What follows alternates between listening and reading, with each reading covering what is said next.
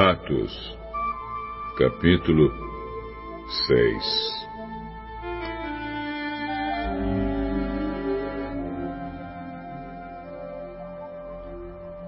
Algum tempo depois, o número de judeus que se tornaram seguidores de Jesus aumentou muito. E os que tinham sido criados fora da terra de Israel começaram a se queixar dos que tinham sido criados em Israel. A queixa deles era que as viúvas do seu grupo estavam sendo esquecidas da distribuição diária de dinheiro.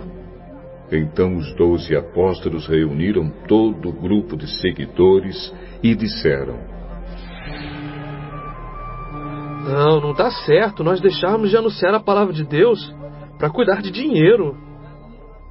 Por isso, irmãos, escolham entre vocês sete homens de confiança, cheios do Espírito Santo e de sabedoria, e nós entregaremos esse serviço a eles. Assim, nós poderemos continuar usando todo o nosso tempo na oração e no trabalho de anunciar a palavra de Deus. Todos concordaram com a proposta dos apóstolos. Então escolheram Estevão, um homem cheio de fé e do Espírito Santo, e também Filipe, Prócoro, Nicanor, Timon, Pármenas e Nicolau de Antioquia, um não-judeu que antes tinha se convertido ao judaísmo. Esses homens foram levados aos apóstolos, que oraram e puseram as mãos sobre a cabeça deles. A palavra de Deus continuava a se espalhar. Em Jerusalém, o número dos seguidores de Jesus crescia cada vez mais, e era grande o número de sacerdotes judeus que aceitavam a fé cristã.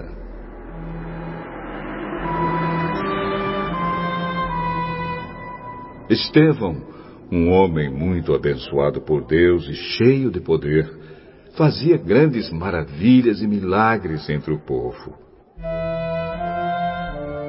Mas ficaram contra ele alguns membros da sinagoga dos homens livres, que era a sinagoga dos judeus que tinham vindo das cidades de Cirene e Alexandria.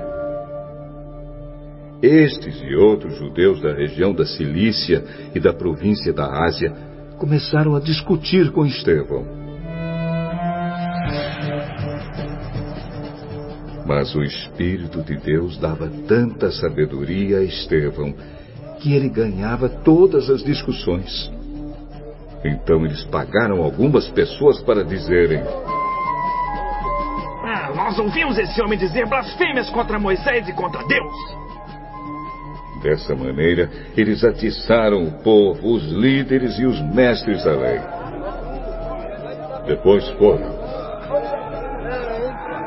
Agarraram Estevão e o levaram ao Conselho Superior. Então arranjaram alguns homens para dizerem mentiras a respeito dele. Essas pessoas afirmaram: Ei, este homem não para de falar contra o nosso santo templo e contra a lei de Moisés. Nós ouvimos esse homem quando ele dizia que esse Jesus de Nazaré vai destruir o templo e mudar todos os costumes que Moisés nos deu. Todos os que estavam sentados na sala do Conselho Superior olhavam firmemente para Estevão e viram que o rosto dele parecia o rosto de um anjo.